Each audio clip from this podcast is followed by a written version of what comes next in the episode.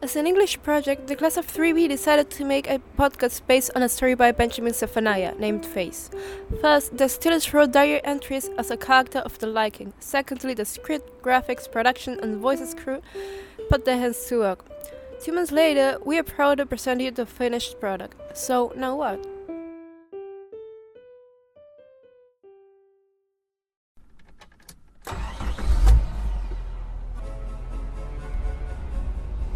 I used to have a pretty face. Everything used to be normal. It changed after the accident.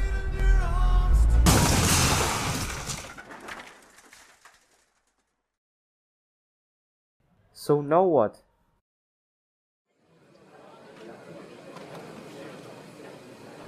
Hi, thanks for coming with such short notice.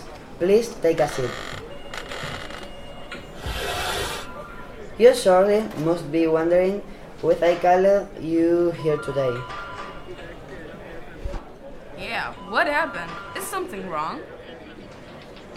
Well, the school informed me about what happened to Martin a few days ago, and I thought it would be a good idea if you told me a little bit about how you are feeling with all of this.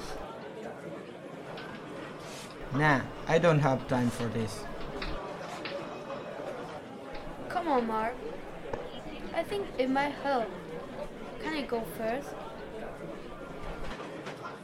Of course. The other day, we visited him at the hospital. I remember being very nervous. When we entered the room, I felt in shock. His face was very injured. Our parents have warned us about his condition, but I never expected it to be that bad. We talked a little, and he seems different, like he wasn't himself. It turns out he likes rap music now. He told me about a dangerous surgery he was going to have and that he wanted to return to school soon. I told him it would be a better idea to wait a little more time, but he did not listen to me. After a few minutes, I got really awkward, so I looked for an excuse to get out of there. On the way home, I thought a lot about our relationship. The thought about breaking up even crosses my mind, but I just feel like an easy way out and I wanted to fight for us. Later that day, I called Matthew to tell him about the surgery and everything. I'm sorry, I don't really know what else to say. Don't worry, you already talked a lot. Thanks for sharing your feelings with us. Mark, do you want to go next? Okay, sure. The day we went to visit Martins at the hospital, I woke up thinking about the way your life changed so fast. To be honest, I never found an answer to why we decided to get into that car instead of walking as we always do. What goes through my mind is anger, sadness, concern, and endless number of things that I cannot express in words. I just hope that Martins re- recovers, the operation goes well, and that we can all return to what your lives were before all of this happened.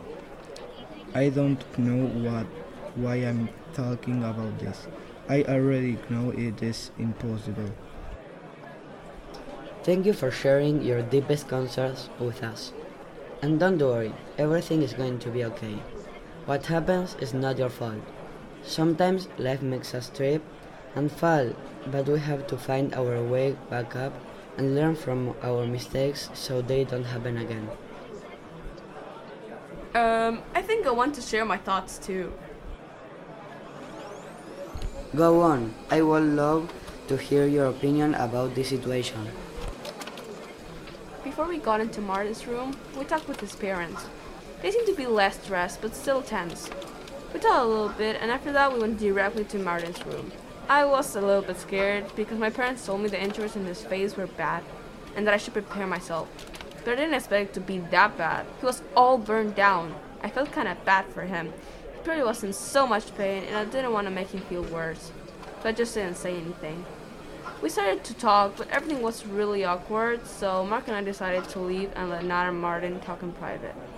After that, I went directly home. I didn't want to be there anymore. Seeing him like that was just too much. Before I went to sleep, Nat called me and told me a little bit about what they talked about. She also told me that Martin was planning coming back to school this year, and that really shocked me. I really don't think it's a good idea because a lot of people would judge and talk badly about him. But Lolas he doesn't care, so I will support him in everything, always.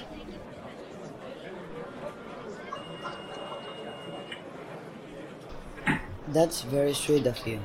I'm sure that having you three on his side, supporting him will help him a lot. Okay, then you can go back to class now. However, you are allowed to go home and rest. This was a very emotional meeting. Okay, thanks.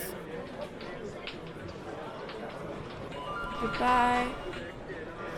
Bye. And thank you.